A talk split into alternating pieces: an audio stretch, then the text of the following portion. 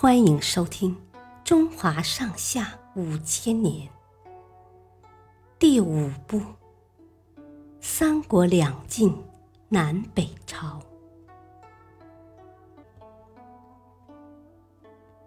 成汉内乱，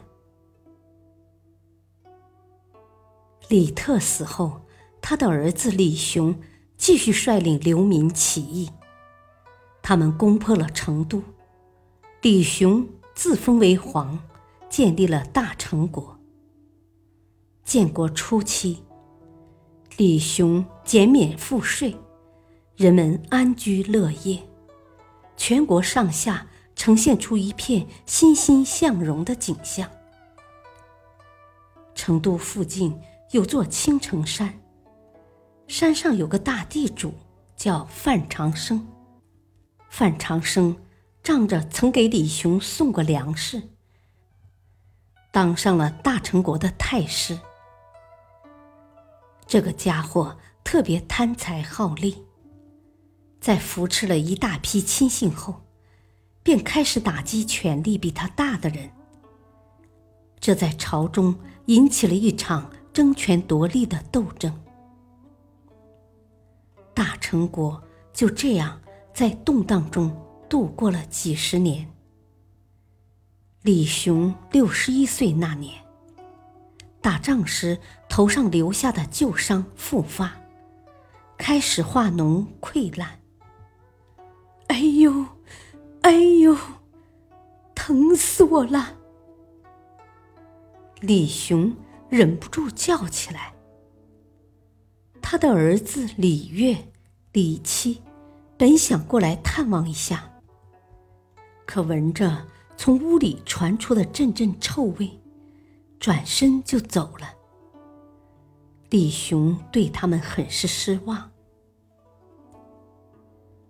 李雄的侄子李班很有孝心，他每天都来到床前伺候李雄，有时候陪他聊天。有时为他清洗伤口。有一次，李雄头上的脓血挤不出来，李班竟然用嘴去吸。李雄不禁感叹：“这个孩子对我真好，比我的儿子强多了。我要把皇位传给他。”过了不久。李雄病逝了，李班当上了大成国的皇帝。李岳非常嫉妒，就把新皇帝给杀了。可他不敢称帝，就把弟弟李七推上了皇位。李七当上皇帝后，怕有人抢夺皇位，就把他的几个堂兄弟给杀了。李七的堂叔李寿觉得他心狠手辣、残忍嗜杀，不配做皇帝，就带领着一支军队攻入了王宫，逼得李七上吊自杀了。李寿推翻了大成国，改立汉国。历史上就将这一时期合称为成汉。改立汉国后，李寿一方面忙着铲除李雄的其他子孙，另一方面又加重税赋，剥削老百姓。税太重了，这还叫人怎么活啊？这是流民建起的国家，现在我们又要当流民了吗？百姓们议论纷纷。李寿听说后，凶狠地说：“谁敢不交税？谁敢再多嘴，就诛灭谁全家。”老百姓吓得不敢再议论了。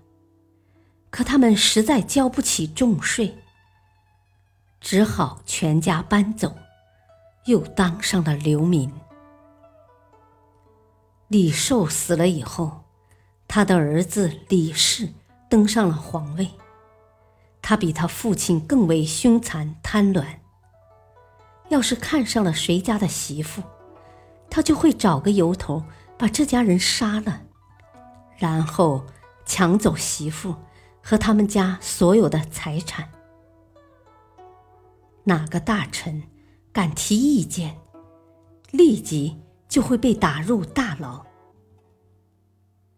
在李氏的残暴统治下，汉国的阶级矛盾越来越严重，国家也越来越腐败。公元三四七年，前后延续了四十四年的成汉政权，终于。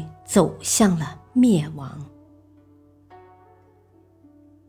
谢谢收听，再会。